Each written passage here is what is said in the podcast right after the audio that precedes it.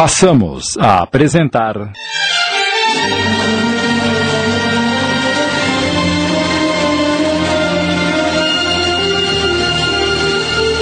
A Ladra, minissérie original de Sidney Carbone.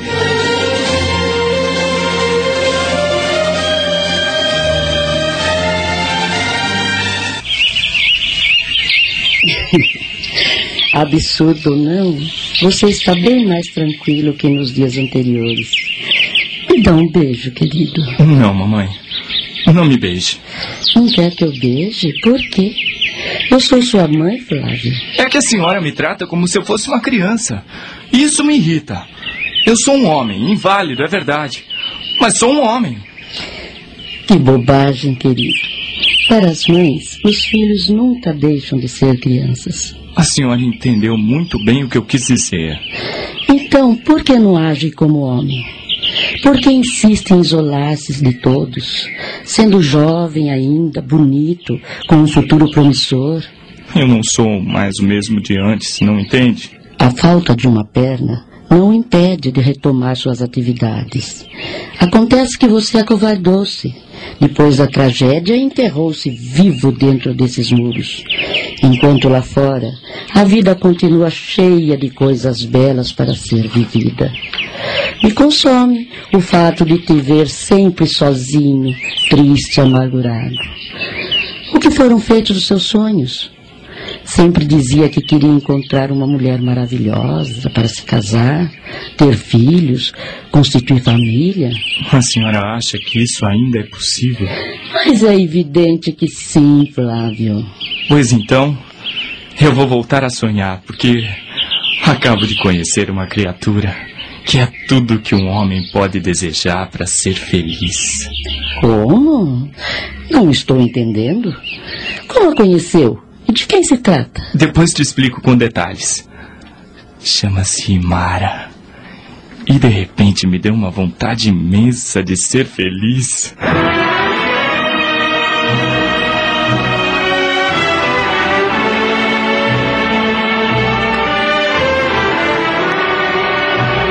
Enquanto isso, na mansão, César recebeu o mais profundo golpe de toda a sua vida. O dinheiro que eu retirei ontem do banco para pagar os empregados da casa desapareceu da gaveta da escrivaninha da biblioteca, Lourença. Como é possível, doutor?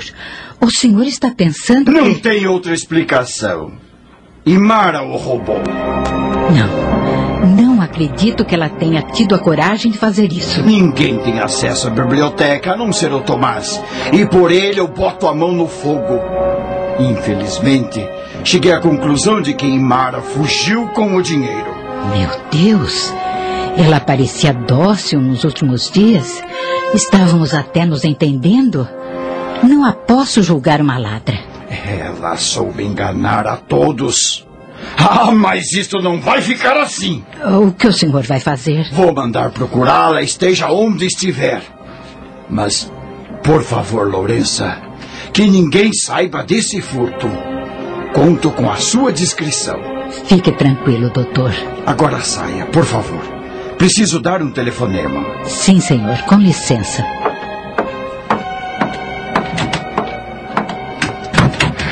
Vou recorrer à ajuda de Pércio. Ele precisa encontrar a minha filha.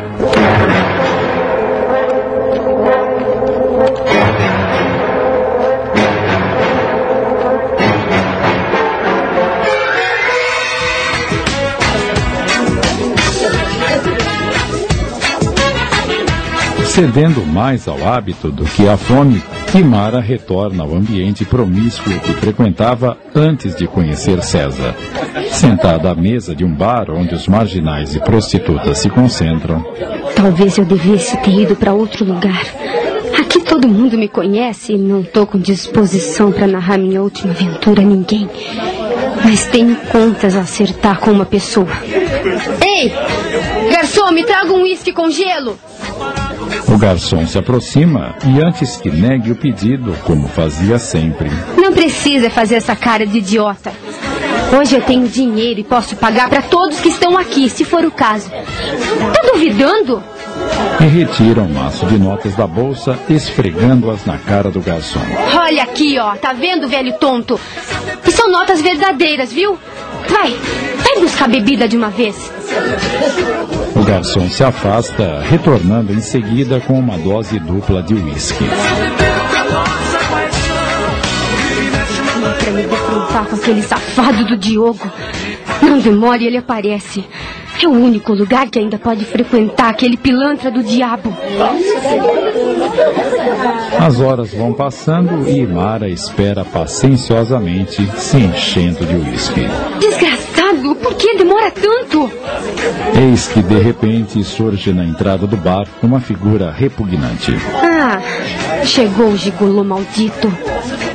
Não demora e seus olhares se cruzam. O homem abre um largo sorriso e caminha em direção à mesa em que ela se encontra. Hoje você me paga, infeliz. Todos olham curiosos para aquela figura grotesca e mal encarada, bastante conhecida na marginalidade. Ele impõe-se ameaçador.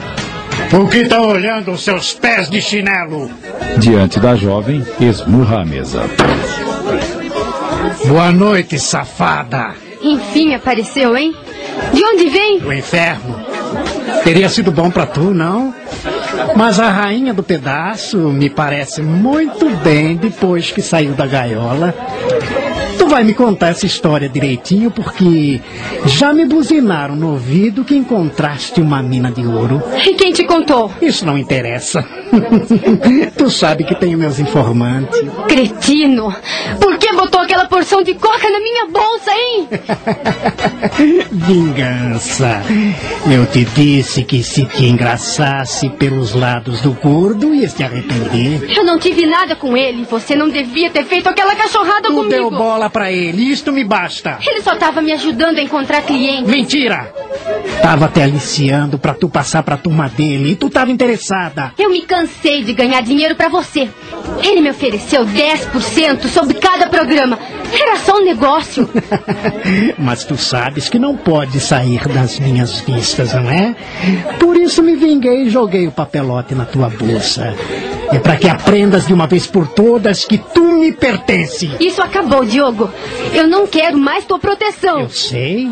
Encontraste um velhote cheio da grana que te tirou da gaiola e te levou para morar numa mansão, não é? Isso é muito bom. Você tá pensando que eu. Diogo interrompe o diálogo e agarra o braço da jovem, torcendo-o. Quem é trouxa, hein? Me diz ou te quebro o braço em mil pedaços. Ai, ai, me solte, maldito, me solte! Tu abre essa boca e me conta tudo ou sai daqui direto pro hospital. Escolhe! Certa de que o marginal cumpriria a ameaça, Imara não teve outra alternativa a não ser revelar como conhecer a César Altamirano, quem ele era, o que representara na vida de sua mãe e como fugira da mansão. Os olhos de Diogo brilhavam de cobiça. Realmente a jovem havia encontrado uma mina de ouro e ele sabia muito bem como se aproveitar da sorte. Quer dizer então que tua doce mãezinha, a rainha do circo, foi amante desse sujeito cheio da grana, hein? Ele não confirmou isso. E minha mãe nunca tocou nesse assunto. e tu achas que ele tá te ajudando porque és filha de uma grande amiga do passado? Ora, não seja idiota, Imara. O velhote tá morrendo de remorso e quer aliviar a consciência. Mas ele vai ter o que merece. O que é que você tá pretendendo fazer? Vamos arrancar até o último tostão desse otário metido a bom samaritano. Estamos apresentando. A Ladra. Voltamos a apresentar. A Ladra. Minissérie original de Sidney Carbone.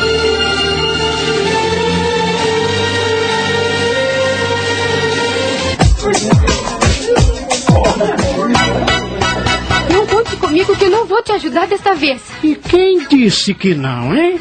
Não vou esquecer nunca o que você me aprontou, velhaco. Eu poderia ficar mofando na cadeia acusada de tráfico. Apesar de tudo, tenho uma dívida de gratidão para com o Dr. César. E desde quando resolveu ter bons sentimentos, hein? Não vale nada, Imara. É tão suja quanto eu. Já te esqueceu de tudo que aprontamos junto e dos bons momentos que também tivemos? Você chama de bons momentos aquelas noites horríveis que me obrigavam a passar com você? Não seja cínico. Eu me sujeitava para não apanhar, mas sinto náusea só de me lembrar. Quer me enganar que tu não vibrava com meus beijos, com meus braços fortes te agarrando, com minhas mãos alisando teu corpo, hein? tu até tremia, safada. Eu fingia, mas no fundo tinha vontade de vomitar. Chega! Eu sei que tá falando isso porque tá magoada.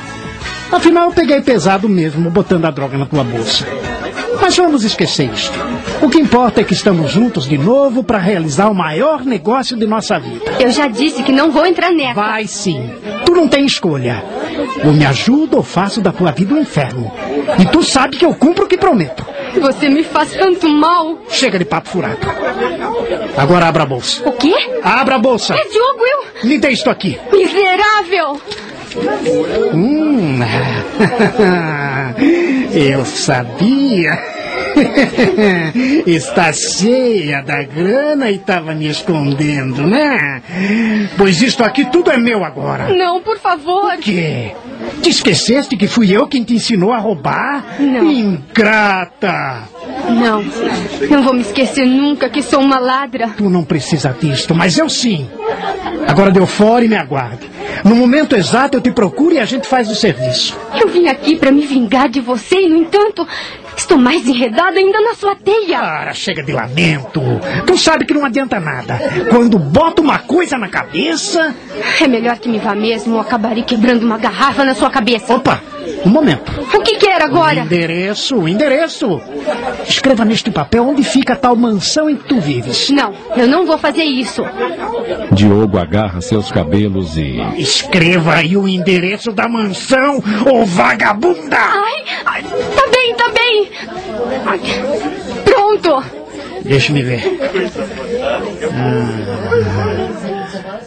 Ah, muito bem, muito bem. Boa menina, boa menina. Me aguarde.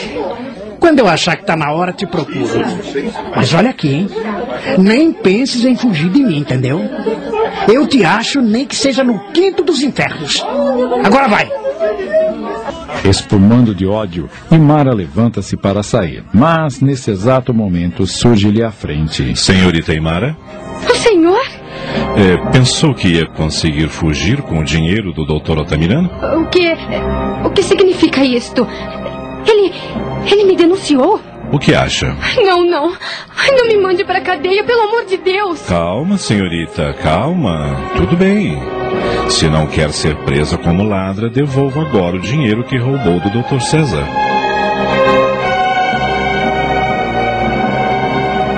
Acabamos de apresentar.